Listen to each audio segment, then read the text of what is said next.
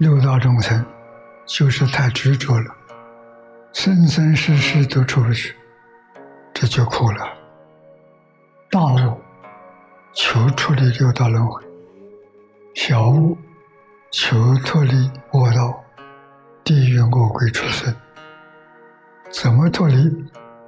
大乘佛法里面告诉我：看破放下，看破要细心观察这个世界，哪一样东西你能带走？哪一样东西是你的？身体。细胞一秒一秒钟在交换，旧的细胞走了，新的细胞产生，永远不休息在这循环，没有一个能够止住的，全是动的。所以佛告诉我们：凡所有相，皆是虚妄，没有一样是真的。六道轮回大家都知道，古人都说的很好，人生。不如意事常八九，每个人都一样，十之八九不如意啊。什么原因呢？冤冤相报啊，怨恨放不下了，报复的念头不肯放下了，生生世世没完没了，这种纠缠很可怕。必须把事实真相搞明白了，通达明了了，你才真放下。实在放下并不难，通达明白了就很容易放下。没有通达，没有搞清楚，没有搞明白，那真难啊！今天想往生的人很多，真正能到极乐世界的人不多。什么原因呢？轮回夜深，舍不得放下，有丝毫放不下，就去不了啊。这是真的，还有恩恩怨怨放不下。那个人对我很好，恩没报；那个人对我不好，我仇还没报，那怎么能去呢？极乐世界是清净国度啊，这些东西是染物啊。阿弥陀佛，极乐世界大众决定不容许你把染物带到极乐世界。你得把这些东西处理得干干净净，身心清净，一尘不染啊，你才能去得了啊。这桩事情是大事，比什么都重要。什么时候干？现在就要干。我还想这个想那个，这没有放下，那没有放下，就去不了。那你随业流转了，又搞轮回了。现在你成不了佛了。你去不了呢，原因是什么？原因是你呀，你想恩恩怨怨放不下，不但你受报应呢，你还在制造。真清楚、真觉悟、真明白了，你就不会呀再瞧不起这个、看不顺眼那个，这个念头没有了。别人欺负你、回报你，你也若无其事，心平气和。为什么呢？消旧业，修来生呐！你这个观念变过来了。别人对我不好是旧业，他回报我、侮辱我、陷害我，没有嗔恚心，淡然处之。知道什么呢？业消，爆掉。如果有嗔恚心，那个就麻烦。这一世他欺负我，来世我再欺负他。生生世世没完没了，彼此都痛苦啊！两个人有一个人觉悟，问题就化解了，冤冤相报到这里就终止了，不会再有了。菩萨跟凡夫不一样，凡夫在境界里怨天尤人，这个环境不好，这个人对不起我，面前有人啊，那是凡夫啊。菩萨呢？这一切境缘都是我的善知识。为什么呢？要在一切顺境逆境里面去练一心不乱。顺境里面没有贪爱之心，逆境里面没有嗔恚之心，把这个心呢，那境界给练平了。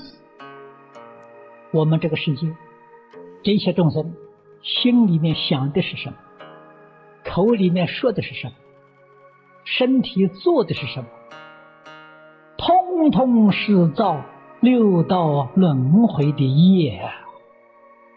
身口意三业都在造罪业，哪有不堕轮回的道理？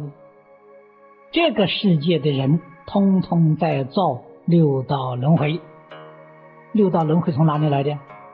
自己造的呀！自己不造六道轮回，没有六道轮回呀。所以六道轮回呀，是一切众生共业所感现的这么一个境界，真是自作自受啊！看破放下，很简单；没有看破，还是反复心、反复的念头。圣人恩怨一笔勾销，放下了，就解脱了。谁把你捆绑在六道轮回？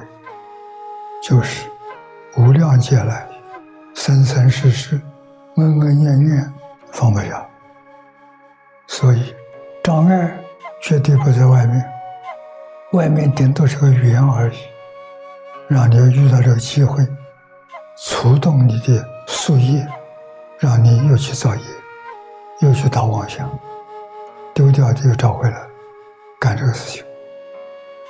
这种人最可怜，这种人最多。我们遇到了，见到了，一定要有一怜悯心，反光回照，照照自己。我跟他比比看，怎么样？如果跟他差不多，你要警觉。你的果报快来了。圣人跟凡夫不一样的地方，圣人永远的爱一切众生，不分彼此；凡夫念念都要计较，计较外界长短，计较自己得失，这是因，果就是六道轮回。我们。常说的迷失了自信得变成凡夫，在搞六道轮回。六道是真可怜呐，生生世世出不去。在这个里面，最麻烦的事情，谁都不能够避免，冤冤相报，还在拼命在造，造什么？造恩恩怨怨。报恩报怨、讨债还债，都在搞这些东西，从来没有停止过。这种纠缠，穷年累劫，都没办法化解，只有一世比一世复杂。眼看着我们要去做佛去了，何必还跟凡夫去计较呢？要跟凡夫真的计较了，反而把这成佛机会呀。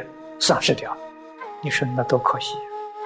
又被他们拉去搞六道轮回，这个冤枉啊！这是要真正提高警觉。我们在座的同学啊，就是因为这个原因，你没能早成佛。每一个人呢，老早就应当往生成佛了，就是因为给这些众生这些恩恩怨怨没能放下。